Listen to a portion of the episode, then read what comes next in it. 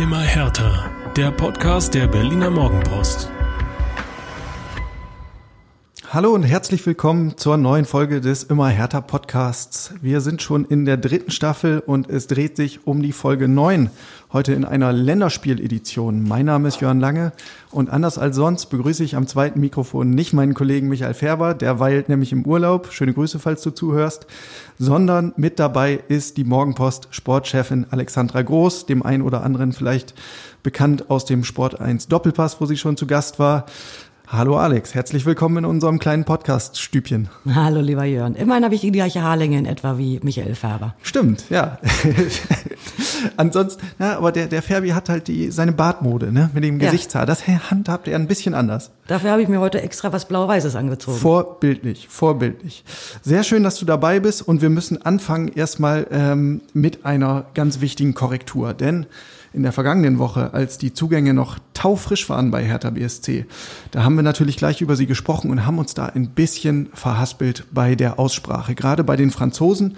Und da gab es äh, auf Twitter den sensiblen Hinweis von User at hertalux, dass wir ähm, da nicht den richtigen Ton getroffen haben. Daraufhin habe ich jetzt mal einen Freund aus Frankreich angeschrieben, er möge mir doch bitte einmal die korrekte Aussprache ähm, zuliefern. Und er hat natürlich prompt eine File geschickt und wir legen los mit, hoffentlich sage ich es jetzt richtig, Alex, oh Gott, Lucas Toussaint, hört selbst. Lucas Touzard. Lucas Toussaint mit weichem S. Mit weichem S muss ich mir unbedingt merken, ich habe immer von Toussaint gesprochen. So geht's natürlich nicht. Der noch kompliziertere Fall ist Matteo Gendosi. Auch da habe ich, glaube ich, in der Vorwoche Gondossi oder ähnliches fabriziert. Das tut mir leid, bitte seht es mir nach. Richtig klingt es so. Matteo Gendouzi. Gendosi. Auch hier das weiche S. So, damit haben wir das abgehakt. Ansonsten, lieber Alex, äh, müssen wir ja festhalten, es ist ganz schön wenig los auf dem Schenkendorfplatz. Ähm, es sind kaum noch Spieler da. Zwölf Naja. Profis sind auf Länderspielreise. Und äh, ja, die Frage ist, wie geht Hertha da jetzt überhaupt mit um? Ähm, äh, Bruno Labbadia muss sich so ein bisschen notdürftig behelfen. Der arbeitet mit Kleingruppen und nimmt es aber natürlich mit seinem gesunden Bruno Labbadia-Pragmatismus und sagt, ist nicht schön, aber wir machen halt das Beste draus. Insofern. Aber schauen wir mal äh, auf die Länderspielfahrer selbst, wie die sich schlagen. Ähm, die große Frage aus Vereinssicht ist ja immer, lohnen sich denn diese Abstellungen überhaupt? Und äh, wir, wir haben, sind mal ein bisschen abgetaucht und haben geschaut, wie sie sich schlagen, ne, Alex? Fangen wir doch mal an. Irgendwie gehen wir einfach mal so durch. Matteo Gerdouzi, jetzt wissen wir, wie er gesprochen, ausgesprochen wird. Erzähl doch mal, was du so ein bisschen beobachtet hast in den letzten Tagen. Wie hat er sich denn international geschlagen? Ja, der hat äh, immerhin gespielt, was keine Selbstverständlichkeit ist in seinem Fall. Ähm, Frankreichs U21 hat 5 zu 0 gewonnen gegen Liechtenstein, äh, den Fußballgiganten, muss man ja sagen. Es gibt keine kleinen mehr, habe ich mir irgendwann mal sagen lassen. Ähm, und er war immerhin eine gute Stunde auf dem Platz, ähm, hat einen Assist beigesteuert und hat die Kapitätsbinde getragen, was ihm sicherlich ganz gut tut. Ähm, in, in seinem Fall ist es ja wirklich so, dass er zuletzt bei Arsenal überhaupt gar keine Spielpraxis mehr bekommen hat. Also ich habe noch mal geguckt, das letzte Pflichtspiel für die Londoner war wirklich am 20. Juni. Ähm, und das ist bei der Verpflichtung irgendwie auch fast so ein bisschen durchgerutscht. Bruno Labbadia hat aber darauf hingewiesen, der Junge hat verdammt lange nicht gespielt. Er hatte noch einen Länderspieleinsatz ähm, Anfang September und das war's ansonsten. Also für ihn war es richtig wichtig, mal wieder äh, auf dem Platz zu stehen. Dann haben wir noch so eine Südamerika-Kombo, äh, Alex. Was, was haben die gerissen? Al- Alderete, kannst ja da auch mal erzählen. Er war in der WM-Quali gegen Peru auf der Bank. Genau, und äh, ja, musste, musste zuschauen. Es ist jetzt so ein Fall, wo man als Trainer, als Vereinstrainer wahrscheinlich sagt, hm, dafür schicken wir den jetzt um die halbe Welt, damit er dann nur zuschaut. Eher nicht so erquickend aus härter Sicht. Da kommen wir jetzt zu einer ganz interessanten Person, Matthäus Cunha. Saß auf der Bank, aber, Achtung, Achtung, er hatte ein sehr schickes Trikot an, nämlich mit der Nummer 9 hinten drauf. Ja, ich glaube, äh, er hätte sehr gern sein Debüt gegeben für die Seleção. Ähm, dazu ist es noch nicht gekommen, aber er wurde quasi äh, ja, so ein bisschen gebauchpinselt, indem er die Nummer 9 bekommen hat. Die Nummer der großen brasilianischen Stürmer, also äh, allen voran ähm, Ronaldo ist damit natürlich irgendwie in Verbindung zu bringen und das, das ist für ihn, glaube ich, so ein kleiner Ritterschlag. Ähm, aber es bleibt abzuwarten, ob er jetzt sein Können auch noch zeigen darf im gelben Trikot. Und er spielt ja noch einmal, oder beziehungsweise ist auf jeden Fall, spielt die Seleção, hat noch ein Spiel vor der Brust. Gehen wir auf Deutschland äh, ein bisschen. Ähm, Niklas Stark hat ja eine wechselvolle Nationalmannschaftskarriere bisher im letzten Jahr ähm, erleben müssen. Und auch jetzt wieder war es nicht ganz so glücklich. Ja, in der Tat. Ähm, er kam zum Einsatz beim 3 zu 3 gegen die Türkei, wurde da eingewechselt in der Schlussphase und ja, wie wollen wir es mal galant umschreiben? Er hat die deutsche Hintermannschaft nicht unbedingt stabilisiert, oder Alex? er, er war auf jeden Fall beim dritten Gegentor, äh, dem, dem späten 3 zu 3 Ausgleich, ähm, mittendrin im Geschehen, ähm, ist so ein bisschen unter einem hohen Ball durchge drunter durchgesprungen und konnte dann den Abschluss auch nicht verhindern. Und ja, Joachim Löw hat ihn dann auch wieder nach Berlin entsendet. Ähm, das war jetzt wahrscheinlich nicht so der Mutmacher psychologisch, aber Bruno Labbadia wird sich sagen, okay, er hat wieder Erfahrung gesammelt und er ist jetzt wenigstens wieder bei uns und kann mittrainieren. Habe ich eine Person mehr in der Mannschaft und auf dem Schenkendorfplatz. Gehen wir zu Vladi Darida. 2 zu 1 gegen Zypern, Siegtor per Elfmeter, 2 zu 1 in Israel und als Kapitän auf dem Platz. Ja, der Vladi, der ist jetzt so, ein, so einer der wenigen von den Länderspielfahrern, wo man sagen kann, ähm, der nimmt da bestimmt was, was Positives mit. Ähm, Siegtor ist gut, Kapitänsbinde zu tragen ist auch eine Auszeichnung, wunderbar. Und ähm, einer, der sich ja so, so ein Bruder im Geiste ähm, ist ja Peter Pekarik. Ähm, der hat auch einen Erfolg gefeiert, zumindest einen Teilerfolg. Nämlich äh, ist er mit der Slowakei ins EM-Playoff eingezogen durch ein 4 zu 2 im Elfmeterschießen gegen Irland. Ähm, da stand er über die volle Dauer auf dem Platz.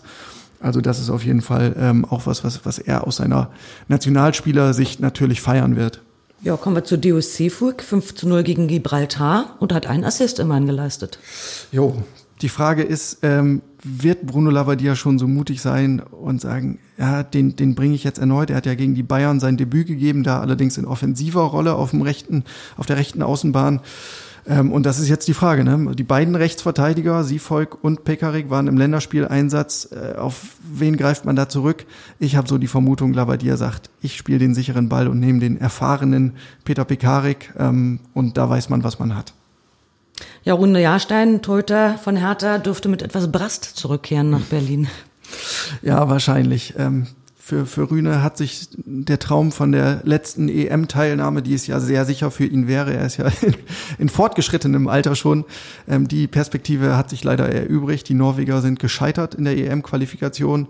Ähm, ihn wird's ärgern, Erling Haaland wird's auch ärgern. Ähm, es war eigentlich eine, oder ist ja eine talentierte Mannschaft, aber hat nicht sollen sein. Für Hertha hat das jetzt nicht unmittelbar Auswirkungen. Ähm, Nummer eins ist ja seit dieser Saison Alex Schwolo. Insofern, das ist verkraftbar. Da muss man jetzt nicht übermäßige Aufbauarbeit leisten wahrscheinlich. Ja, kommen wir zu Chris Piontek. Der saß gegen Italien beim 0-0 auf der Bank. Ja, vorher hatte er äh, geknipst. Ich, äh, mir ist gerade der Gegner gerade nicht mehr präsent, aber da hatte er immerhin äh, einen Einsatz und hat auch ein Tor geschossen. Jetzt nur auf der Bank gegen Italien. Äh, es wird ihn wahrscheinlich nicht so gefreut haben. Ich meine, Italien ist ja ähm, für ihn auch irgendwie emotional besetzt. Da hat er seinen großen internationalen Durchbruch eigentlich gehabt, hat seine erfolgreichste Zeit gefeiert. Ich kann mir vorstellen, da hätte er gern gespielt, hat nicht sollen sein. Ja, kommen wir noch zu Dedrick Boyata und Dodi Luke Bacchio zum Abschluss. Ja, die belgische Connection. Ähm, Boyata spielt zweimal durch. Ähm, es gab ein 1 zu 1 gegen die Elfenbeinküste in einem Freundschaftskick und dann noch ähm, ein 1 zu 2 gegen England.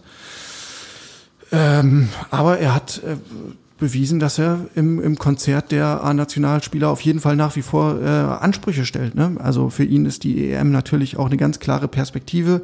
Bei Dodi Lukebakio ist es ein bisschen anders. Für ihn war es jetzt das erste Mal im Kreis der A-Nationalmannschaft und noch ist er nicht zum Einsatz gekommen.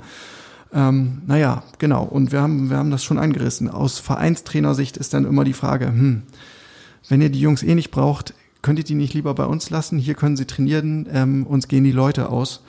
Aber äh, ich weiß, bei Belgien sieht man es auf, auf Nationalmannschaftsebene halt genauso. Da hat der Coach äh, Martinez extra einen riesengroßen Kader nominiert, weil er wusste, wir haben jetzt drei Spiele vor der Naht und ähm, die Spieler haben auf, auf Vereinslevel ohnehin schon eine hohe Belastung und er wollte das einfach größtmöglich verteilen. Insofern darf man guter Hoffnung sein, dass Dodi Lukebakio jetzt im, im dritten Anlauf vielleicht doch noch zu seinem Debüt kommt. Ja, die spielen, die meisten spielen ja dann tatsächlich nochmal ähm, in der Nacht zu Mittwoch oder Mittwochabend und wollen wir gucken oder hoffen, dass sie alle gesund nach Hause kommen. Die, Dyna die Lage in Berlin ist ja eh gerade ein bisschen dynamisch und ähm, da müssen wir, muss Bruno Labbadia wahrscheinlich eh gucken, wen kann er am Sonnabend um 15.30 Uhr im Olympiastadion gegen den VfB Stuttgart aufbieten. Ja, glaube ich auch. Ja, ehe wir auf Stuttgart kommen, wollen wir noch mal einen kleinen Blick zurückwerfen, nämlich die aus, auf die Transfers von vergangener Woche. Ja, und du hast ähm, mit Michael Färber vergangene Woche darüber gesprochen im Podcast, ähm, unmittelbar nach Ende der Transferfrist, ähm, wie gut Hertha sich verstärkt hat. Und ähm, Danach haben sich am Dienstag und Mittwoch nämlich nochmal Trainer und Manager geäußert zu den Verpflichtungen. Und kannst du vielleicht uns und den Hörern natürlich nochmal erzählen, wie zufrieden waren sie denn tatsächlich? Ja, witzigerweise war das etwas ähm, unterschiedlich. Also der Trainer hat sich doch eher verhalten geäußert, ähm, hat immer wieder betont, hm, eigentlich hatten wir andere Vorstellungen. Ähm, wir haben uns das schon anders vorgestellt. Natürlich dann mit dem Nachsatz, unter den schwierigen Umständen haben wir dann doch das Beste draus gemacht. Aber es war nicht zu überhören und zu übersehen, dass er ähm, nicht happy war mit dem, was jetzt ähm, am Ende der Transferperiode dabei rausgekommen ist. Ein Punkt, der immer wieder zur Sprache gekommen ist, ist, ähm, dass Hertha halt keine fertigen, gestandenen Spieler verpflichtet hat. Ne? Und diese Thematik ähm, beschäftigt den Trainer ja schon länger. Er weist im Grunde seit Beginn der Vorbereitung darauf hin, dass ihm erfahrene Kräfte abhanden gekommen sind, dass ihm auch äh, so diese Gerüstspieler Spieler für eine Achse ähm, einfach fehlen und dass da zum jetzigen Zeitpunkt halt ähm, ja die talentierten Kräfte, die da sind, die zweifellos da sind, dass die da reinwachsen müssen, aber das braucht halt Zeit. Und ja, ich, ich glaube, er hatte insgeheim die Hoffnung, so vielleicht kriegt man noch den ein oder anderen, ja, wirklich gestandenen Profi mit ins Team, der halt ähm, sofort da ist und immer eine stabile Leistung bringt und an dem sich die anderen, die jüngeren Spieler auch ähm, orientieren können, an dem sie sich hochziehen können. Und so ein Transfer ist Hertha einfach nicht geglückt. Naja, und dann wurde der Trainer unter anderem gefragt, halten Sie den Kader denn jetzt für ausbalanciert? Sagte er, naja, das, das wird sich erst noch zeigen, das müssen wir jetzt mal sehen. Und das sind eben die, die zwei großen Punkte bei der Be Bewertung. Einmal die Altersstruktur. Ähm, da muss man jetzt festhalten, Hertha hat einfach einen derbe jungen Kader einen der jüngsten der Liga.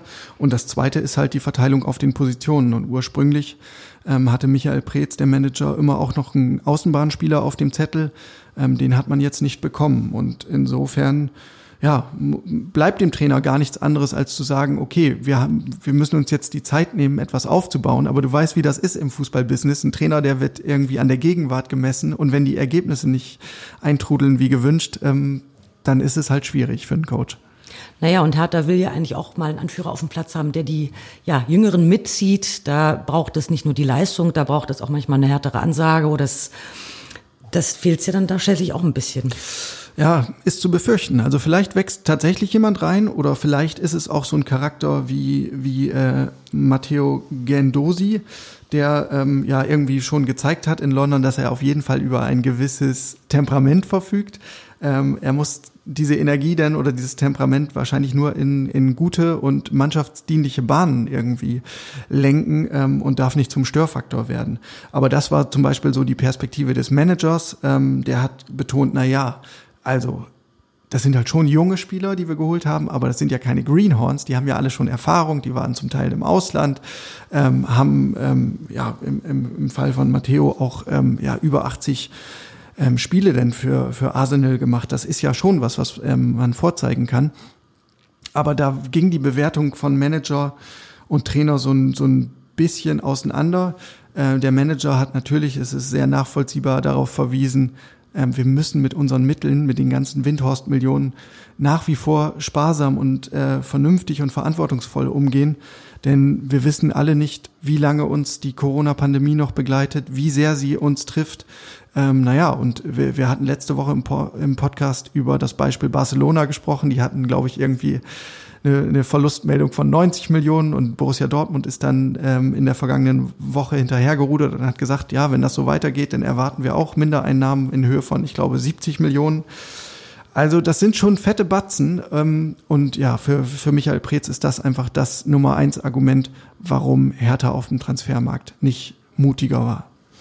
Hat sich denn Lars Windhorst mal zu der Ausbeute auf dem Transfermarkt geäußert? Ja, der, ja das wollten wir natürlich auch äh, gern wissen, wir Journalisten in der Medienrunde mit Michael Preetz. Er hat, äh, war da relativ kurz angebunden und hat gesagt, nee, ein unmittelbares Feedback gab es da noch nicht.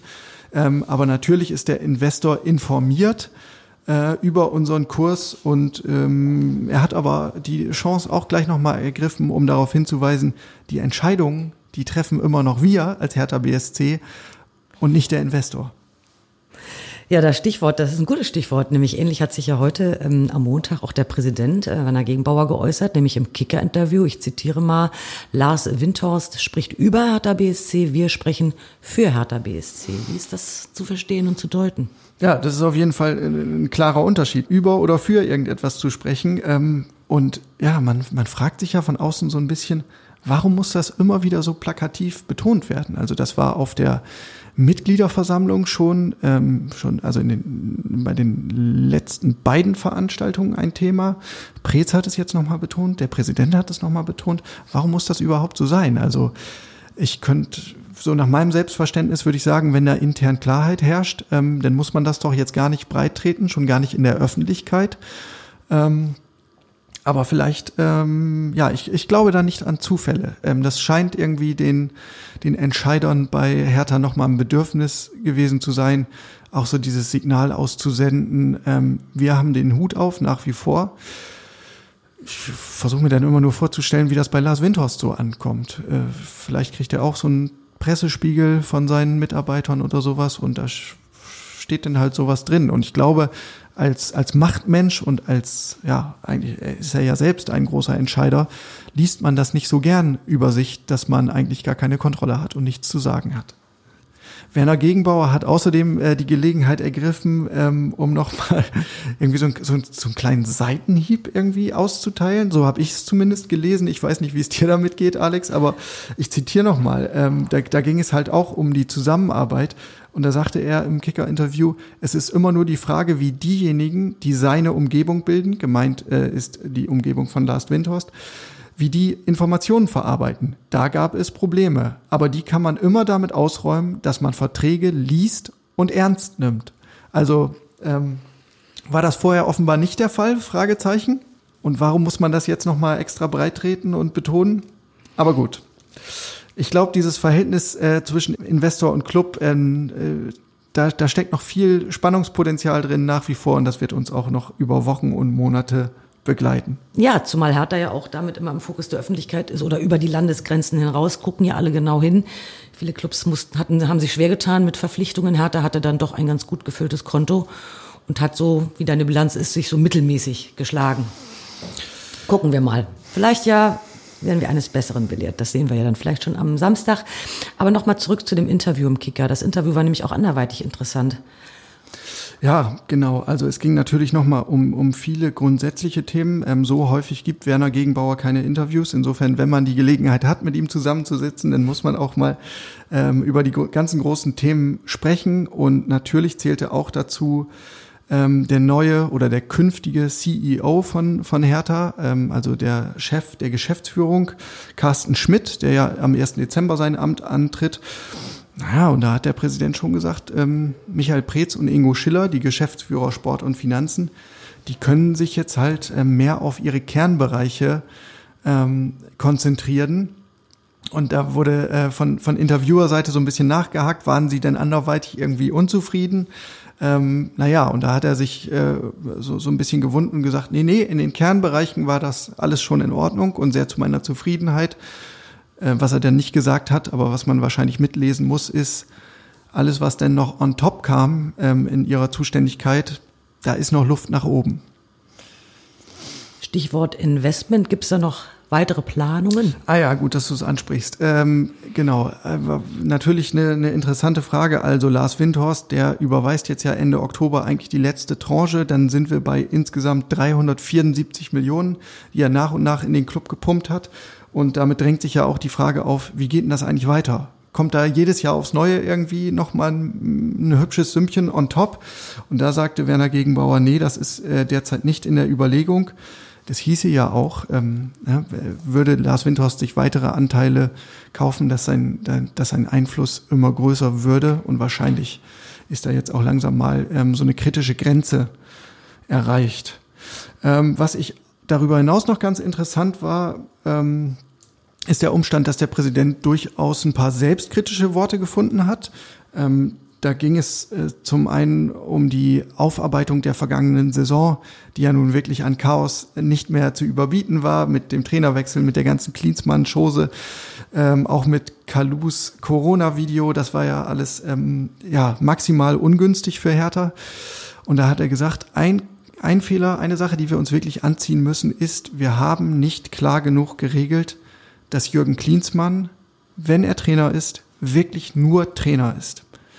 Und das heißt, er kümmert sich um die Mannschaft und um nichts sonst. Ähm, und er ist dann auch nicht mehr der Berater von Lars Windhorst. Das war ja seine ursprüngliche Funktion als quasi Windhorsts Mann im Aufsichtsrat ähm, der Hertha KGAA. So, und die, diese Funktion, die ruhte zwar offiziell während äh, Klinsmanns Trainerzeit, aber die gelebte Wahrheit war ja eine andere. Er hat halt ständig versucht, ähm, Anstöße zu geben, Sachen umzukrempeln und hat damit sehr viel Unruhe geschürt und auch ja die ganzen Hierarchien und auch die handelnden Personen ähm, im Verein quasi äh, öffentlich hinterfragt. So, und da sagt Gegenbauer, das war auf jeden Fall ein Fehler, ähm, das war ein Versäumnis.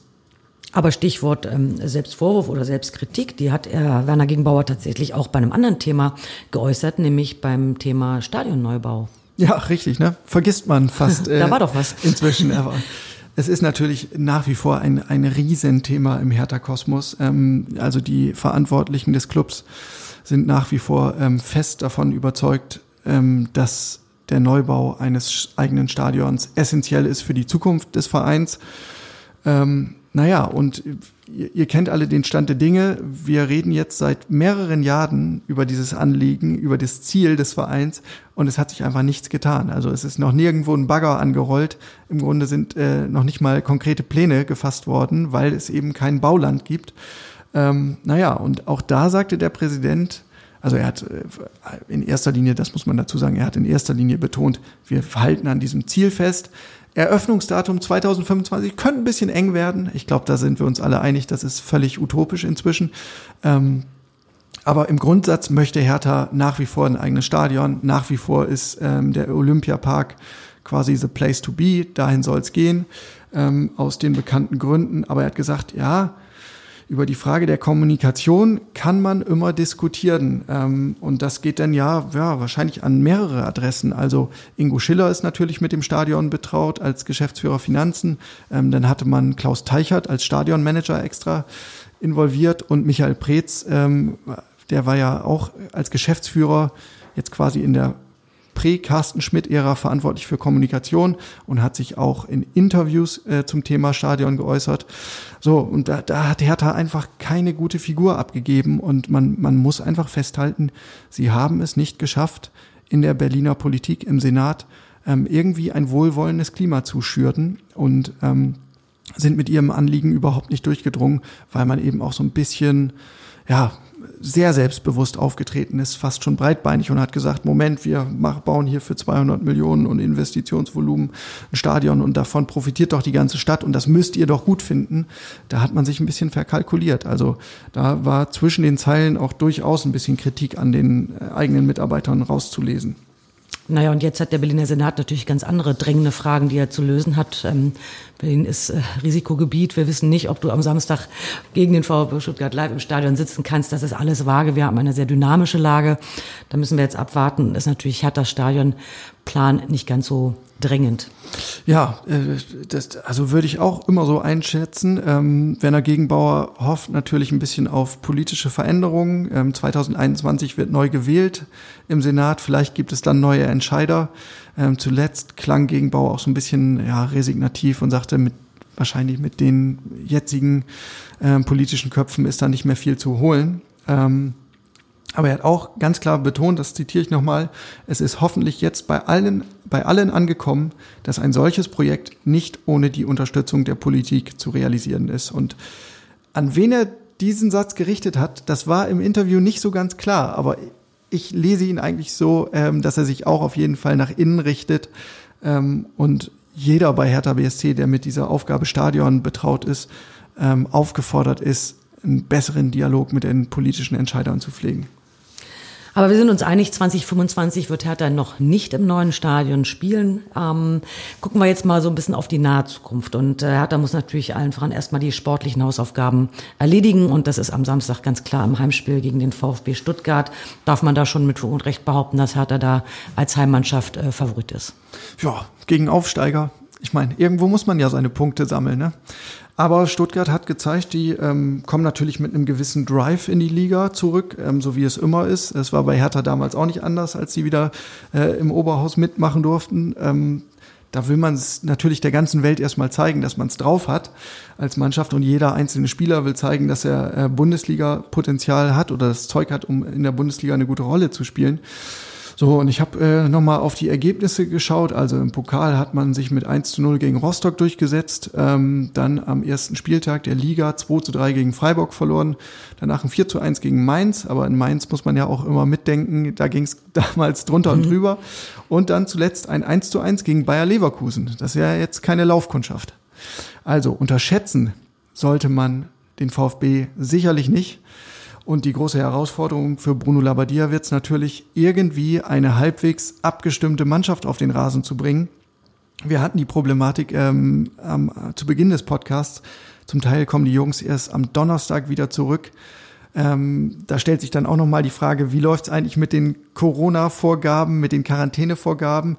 Also in der Theorie ist es so, dass die Jungs einreisen in Deutschland und legen einen negativen Corona-Test vor, der nicht älter sein darf als 48 Stunden. Dann machen sie einen zweiten Test, kriegen schnell das Ergebnis und können direkt quasi auf den Trainingsplatz. Ob das alles so reibungslos vonstatten geht, das wird sich, das wird sich dann erst zeigen auf dem letzten Drücker. Aber im Prinzip äh, hat der Trainer nur eine Einheit, wo er alle Jungs beisammen hat und dann steht das Spiel an. Ähm, einer, der schon ein bisschen eher zurückkommt, ist äh, Matteo Gendosi, der schlägt äh, mutmaßlich Dienstag oder Mittwoch auf. Und am Mittwoch, das schon mal als kleiner Vorschmecker oder Anschmecker, ähm, haben wir zum ersten Mal die Gelegenheit, ähm, mit ihm zu sprechen und können wir uns dann auch hautnah einen Eindruck von ihm machen. Ja, du hast gerade eben nochmal äh, angesprochen, ähm, Stichwort Abstimmung irgendwie. Es ist jetzt gerade Länderspielwoche und ähm, wer es gesehen hat, am Samstag auch Deutschland gegen die Ukraine, da fehlt es ja hier und da auch noch an, ähm, also es, sagen wir mal so, es passieren viele technische Fehler, würde man im Handball sagen. Und irgendwie, man hat so das Gefühl, selbst bei den anderen Mannschaften in Berlin, bei Alba oder bei den Füchsen, ähm, alle Trainer stehen irgendwie zur Zeit immer danach da, so ja, es fehlt noch die Abstimmung, wir können uns noch nicht so aufeinander verlassen. Ähm, das dauert alles braucht seine Zeit. Das ist gefühlt, ist das, also was hat das jetzt mit dieser Pause? Die Füchse haben ja drei Monate Vorbereitungszeit gehabt. Also eigentlich muss man sich ja kennen. Das ist schon interessant, dass das jetzt ganz, ganz viele sagen, ob es Joachim Löw ist, wer auch immer. Ja, Aito auch bei Alba, ne? Ähm, klingt halt sehr nach Saisonstart und irgendeine griffige Ausrede braucht man halt. Ähm, ja, und äh, ich, ich glaube, man darf es aber nicht unterschätzen. Ne? Also Vorbereitung in allen Erden, aber Match und Ernstfall ist einfach was anderes ähm, als Training, auch was anderes als ein Testspiel. Und erst irgendwie unter den Härtetestbedingungen zeigt sich dann auch wirklich irgendwie, wie eine Mannschaft schon eingegroovt ist oder wie eben auch nicht. Und ähm, wenn man jetzt alle Nase lang gefühlt eine Länderspielpause hat, ist das natürlich nicht förderlich, um, um äh, besser und schneller zusammenzuwachsen. Aber letztendlich geht's allen Mannschaften der Liga ähnlich. Hertha hat schon sehr viele Nationalspieler, muss man, äh, muss man dazu sagen. Ähm, aber letztendlich sitzen alle in einem Boot. Und was soll die Alternative sein? Also wenn jetzt keine Mannschaft mehr ähm, Nationalspieler abstellt, was passiert dann mit den internationalen Wettbewerben? Das ist irgendwie auch alles schwer vermittelbar. Und ähm, das, das sind nun mal einfach die Ausläufer dieser belastenden Pandemie. Ähm, niemand hat gesagt, dass das Konzept, jetzt weiterzuspielen, die ideale Lösung ist. Es ist halt der gangbarste Weg, um die ganze Maschinerie irgendwie am Laufen zu halten. Und jeder Verein, der Teil dieses Ganzen ist, muss halt mit diesen ja, Einschränkungen und mit den Umständen leben, ob es jetzt den, den Machern gefällt oder nicht. Fassen wir es als Schicksal, als Chance zusammen. Schicksal als Chance, genau. So, Alex, damit haben wir die Länderspiel-Edition knackig mit 30 Minuten gefüllt. Ich sage vielen lieben Dank und hoffe, ich darf dich demnächst mal wieder hier am Mikrofon in Sehr, unserem. Podcast-Stübchen begrüßen. Ähm, wir melden uns wieder in der kommenden Woche dann am Montag, dem 19. Oktober. Und damit wünsche ich euch eine gesunde, erfolgreiche und glückliche Woche. Bleibt uns gewogen. Bis dann. Ciao.